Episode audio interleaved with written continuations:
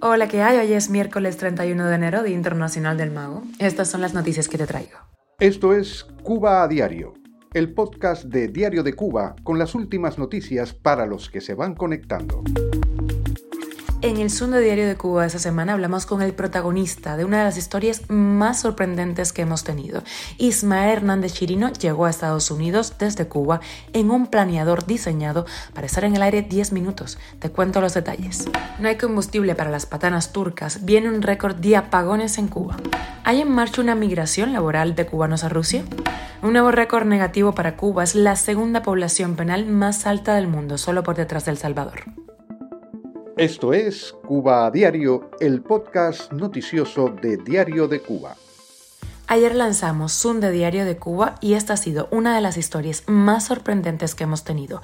Hablamos con Ismael Hernández Chirino, quien cruzó el estrecho de Florida en un planeador diseñado para volar solamente por 10 minutos. Su viaje desde Cuba hasta Cayo Hueso duró dos horas. Esto nos contó. Yo estoy tratando de mantenerme concentrado porque a esa hora los nervios están de punta pero eh, miro abajo, entonces veo olas de 3, 4 metros y como que, está fuerte esto.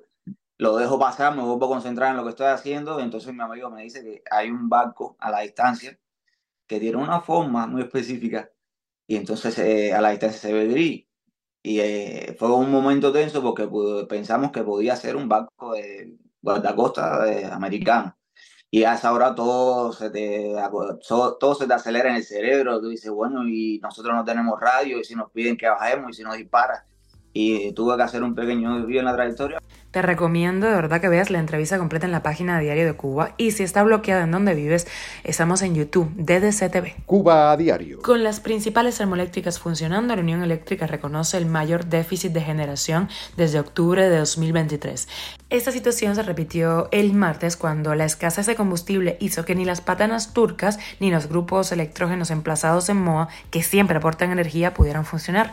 Lo anterior, pese a que tanto la unidad 1 de la termoeléctrica de Felton como la planta Antonio Guiteras, las que mayor volumen de energía aportan al sistema eléctrico nacional, están generando sin complicaciones. Se vienen curvas en este 2024. Hasta 5.000 migrantes cubanos estarían trabajando en Moscú en la construcción, como cargadores en tiendas o limpiadores. Parecen haber encontrado un nuevo destino no tradicional donde aprovechar ofertas laborales que los nacionales inmigrantes de naciones vecinas no quieren asumir y las autoridades estarían mirando para otro lado.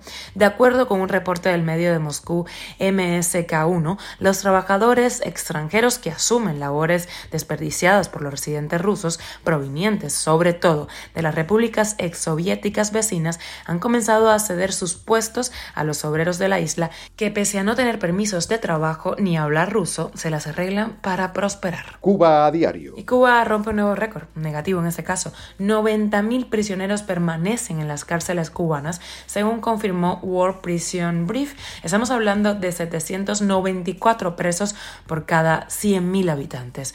Este número, que solo es superado por El Salvador, posiciona a Cuba en el segundo lugar a nivel mundial en tasa de encarcelamiento. A la alta población penal existente en Cuba se suman las malas condiciones de las cárceles. En agosto de 2023, por ejemplo, fueron reportados brotes de tuberculosis en el Combinado del Este, en La Habana, y en la prisión provisional de Pinar del Río. En todos los casos, las denuncias fueron acompañadas de quejas por el mal trabajo de las autoridades para la atención de los enfermos y la protección de la población penal no contagiada.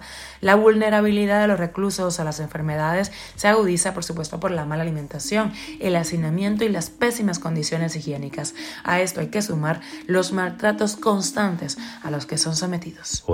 Esto es Cuba a Diario, el podcast noticioso de Diario de Cuba, dirigido por Wendy Lascano y producido por Raiza Fernández. Muchísimas gracias por informarte aquí en Cuba a Diario con nosotros y hacernos parte de tu rutina. Te recuerdo que estamos contigo de lunes a viernes. Yo soy Wendy Lascano, te mando un beso enorme y nos escuchamos mañana.